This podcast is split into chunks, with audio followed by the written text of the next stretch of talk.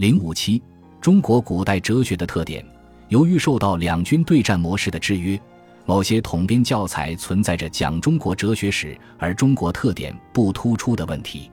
针对这种倾向，冯契在序论中设专门一节论述中国传统哲学的特点。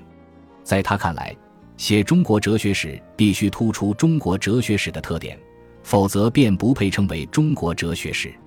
他从近代哲学革命的角度回顾中国传统哲学的特点，把这种特点概括为以下三条：第一，在认识论方面的特点，冯契不认同中国哲学较多讲道德实践和修养而较少讲知识的观点。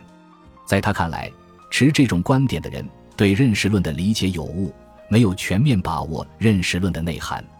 冯契把认识论涉及的问题概括为四个。一是感觉能否给予客观实在，二是理论思维能否达到客观真理，三是逻辑思维能否把握具体真理，四是人能否获得自由。由于中国古代没有出现近代实证科学，中国古代哲学家对于前两个问题关注的程度，自然没有休谟、康德等西方近代哲学家那么强烈，但也绝非没有触及。例如。对感觉能否给予客观实在和理论思维能否达到客观真理两个问题，庄子已有很深的思考，提出种种问难。在认识论方面，中国古代哲学的特点在于用较多精力和较长时间考察后两个问题：逻辑思维能否把握宇宙发展法则的问题，发端于先秦的明史之变；理想人格如何培养的问题，发端于先秦的天人之变。天人。明史之变贯穿于整个中国哲学史。总之，说中国哲学讲认识论的侧重点有别于西方近代哲学，可以说中国哲学不讲认识论，则不可以。第二，在逻辑学和自然观方面的特点，冯契不认同中国传统哲学不重视逻辑学和自然观的观点。在他看来，持这种观点的人对逻辑学和自然观的理解有误。实际上，把逻辑学等同于形式逻辑，把自然观等同于原子论。关于形式逻辑，中国古代哲学家也有建树，莫辩就有很高的成就。只是到后来，中国哲学家不再像欧洲人和印度人那么热心于此道。至于原子论，莫辩也有论述，称之为端，不过后来没有成为主流看法。原子论思想和形式逻辑没有得到充分发展。这是中国传统哲学的一个弱点，但是中国人却比较早的发展了朴素的辩证逻辑和朴素的辩证法自然观，从而对逻辑思维能否把握宇宙发展法则这个认识论问题做了肯定的回答和多方面的考察，这却是一个优点。他引用英国学者李约瑟博士的说法，作为中国传统哲学在逻辑学和自然观方面有独到之处的佐证。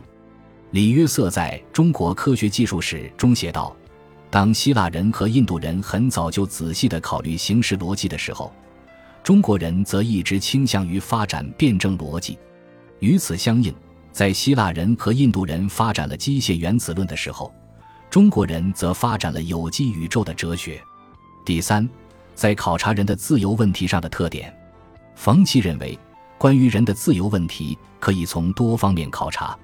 这个问题既关涉认识论，也关涉伦理学。中国哲学家通常把这两方面结合起来考察。